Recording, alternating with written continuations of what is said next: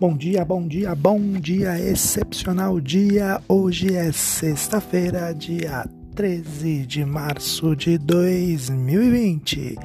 E nesta sexta-feira, como todo mundo diz, sextou no Brasil, né? Então seguimos aí trazendo aquilo que é de mais importante no mercado financeiro nesta manhã de hoje. É, bolsas asiáticas já encerraram os pregões, bolsas da Europa começam a trabalhar, os futuros de Nova York também. Trazendo para vocês aí o que pode né, respingar aqui no Brasil a partir das 10 horas da manhã, quando a B3 de fato a começar a operar. Os ETFs é, brasileiros, aí o EWZ, salta 9%, acompanhando aí o exterior. E mais é, alguns assuntos aí que né, as bolsas asiáticas. Né, vou deixar as bolsas asiáticas aí para depois, mas sessão é de recuperação para os índices futuros de Nova York após derrocada da véspera, né? após o dia de ontem, que foi aquele salseiro todo, aquele pega para capar, aonde nós tivemos aí dois circuit break no mesmo dia, quase, quase beirou ali próximo, às, por volta de duas horas da tarde, quase, né, que chegou até o terceiro circuit break do dia, quando a bolsa bateu 19,58, 59 negativo. Então, é,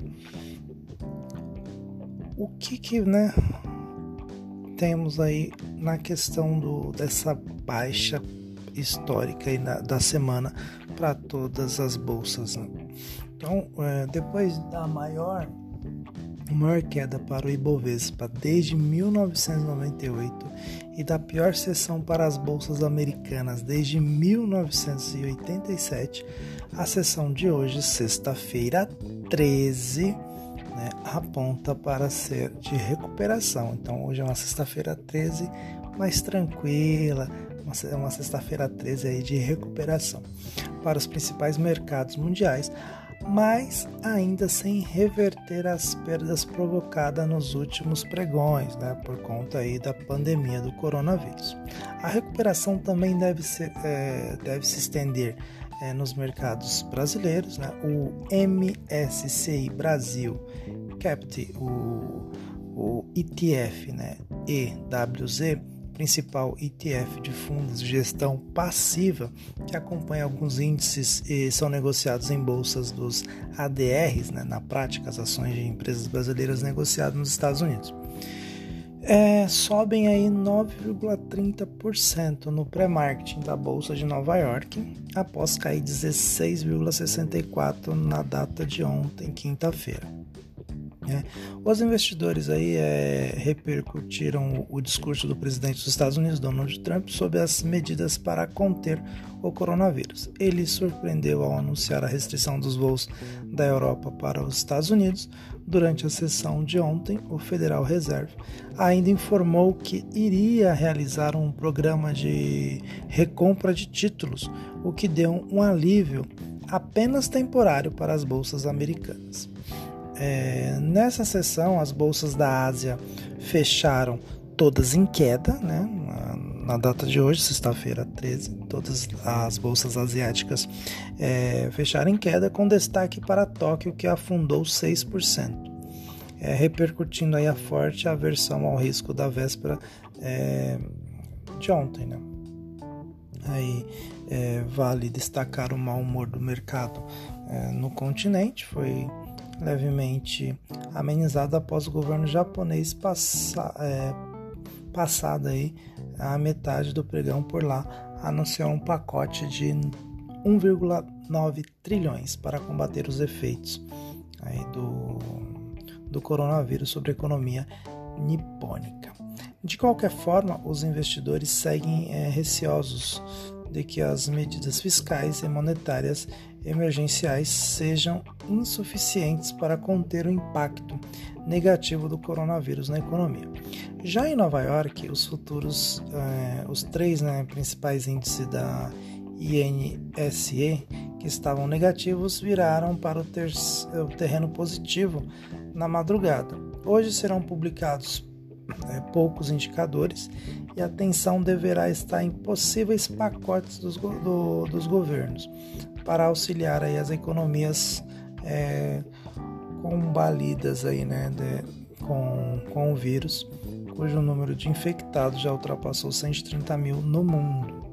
No Brasil, o BC é, recorre a leilões de, de linha né, após dólar comercial subir novamente e superar os R$ 4,78, depois de atingir os R$ reais no início da sessão. Eu tinha publicado no.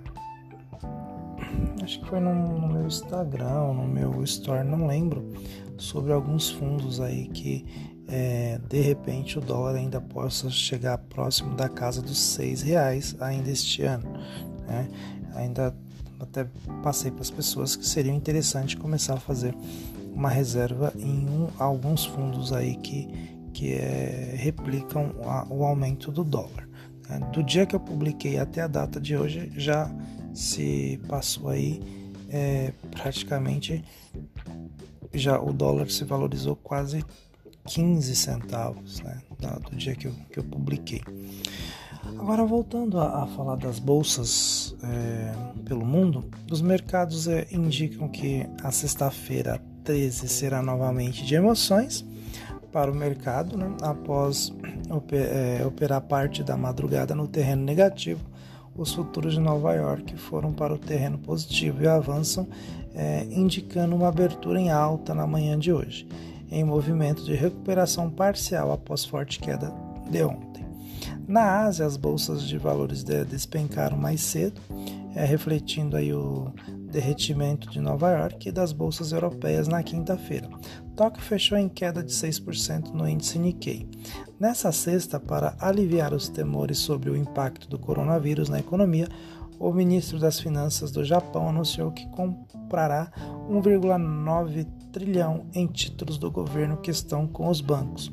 O parlamento japonês também votou aí uma, uma lei que dá ao primeiro-ministro Shinzo Abe a capacidade de declarar estado de emergência. O Japão tem 693 casos do coronavírus, no mundo já chega aí a 130 mil casos do Covid-19 segundo dados reportados aí na manhã de hoje.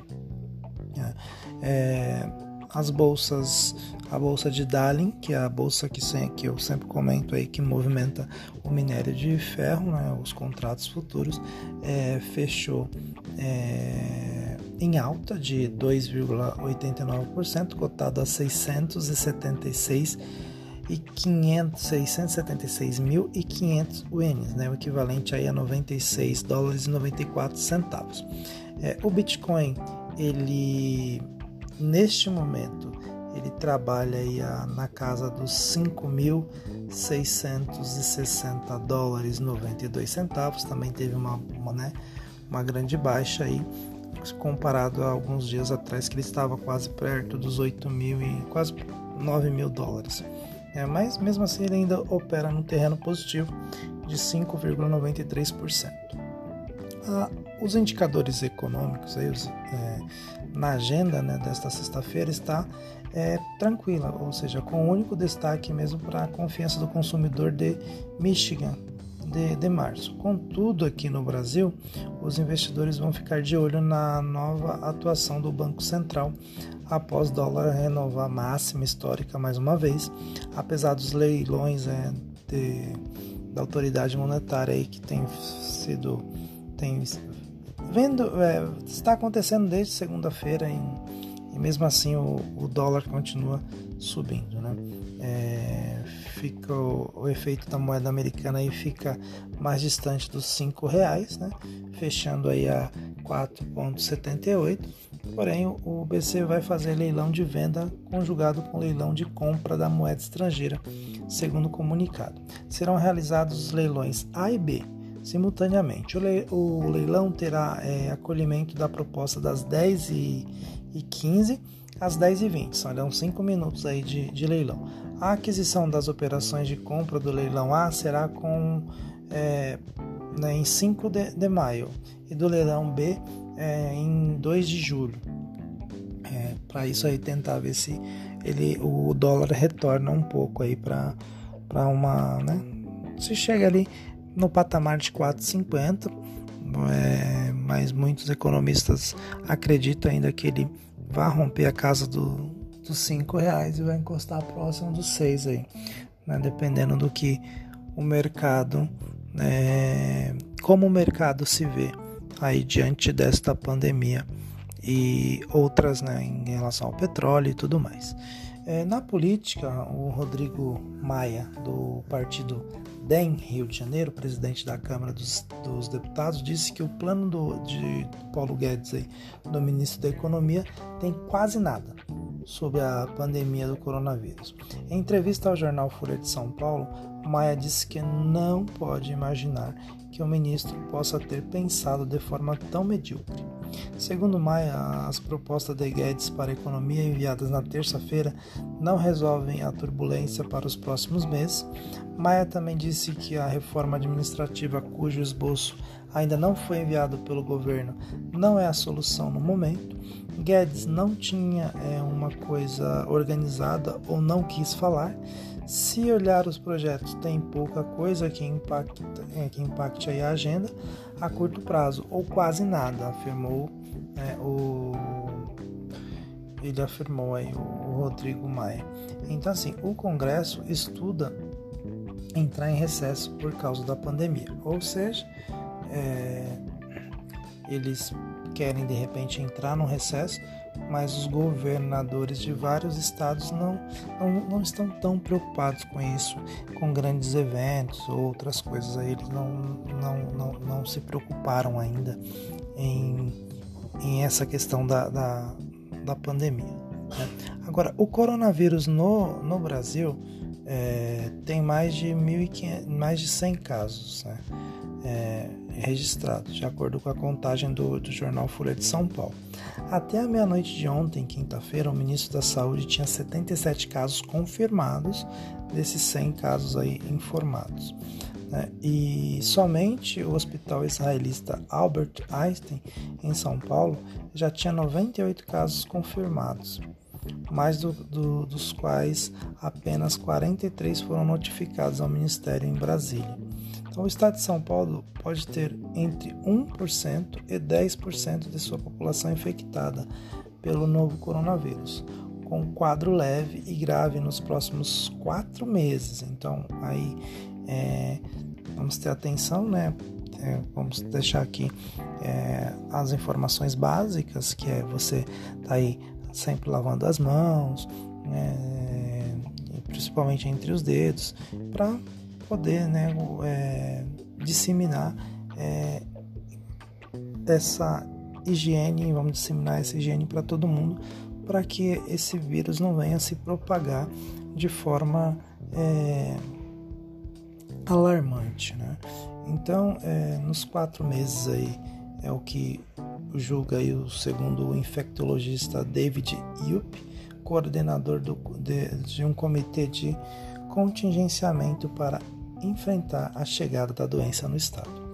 Agora, falando um pouco das ações, é, a Estácio Participações né, no mundo corporativo e a YDUQ3, o segundo maior grupo de educação privada do Brasil, reportou lucro líquido de 686,4 milhões em 2019, informou em seu balanço. Outras empresas como Qualicorp e Kleber Weber né, também publicaram um balanço. Então, assim, praticamente o, o assunto principal ainda do, do dia continua sendo a questão do coronavírus. É, algumas bolsas lá fora estão trabalhando em terreno positivo, as asiáticas fecharam no negativo porque elas é, refletiram o que aconteceu ontem aqui né? Então, aqui nos Estados Unidos e na Europa. Então, hoje vamos é, esperar para ver o que, que vai acontecer na nossa B3 aí, como que ela vai reagir, se ela vai se recuperar um pouquinho ou se ela vai se manter ali no, na casa dos 70 e 77, né, 72, 73 mil pontos. O mais importante aí para vocês que são investidores é sempre estar tá buscando né, a, a informação e, claro, nunca é, nunca sair é, na, na venda desenfreada é, dos seus ativos, porque você vai perder dinheiro se fizer isso. Então, sempre pensando em longo prazo, porque o que importa é você estar tá preparado para um futuro é, em cima do da sua aposentadoria. Então, eu sempre friso isso daqui quando você entra na bolsa para ser investidor. Você tem que pensar sempre a longo prazo e nunca é, pensar é, entra hoje para vender amanhã, porque isso vai te levar à falência. Então, pense, mesmo que o seu patrimônio derreta 10%, 20%, saiba que no longo prazo esse, esse derretimento ele pode se multiplicar é, no, no cenário positivo né, e não negativo. Então, ele no momento possa aparecer perda, mas lá na frente você vai ver que você está ganhando muito mais, é, sendo uma pessoa coerente e sempre, claro, buscando aquelas ações com os quatro filtros principais que eu sempre comento aí no meu, nos meus, pros meus mentorados. Então, é, busco busco não deixo para vocês aí um excelente, um excepcional, um extraordinária sexta-feira e nos falamos na segunda-feira no Bom Dia Investidor. Fiquem todos com Deus e um excelente final de semana.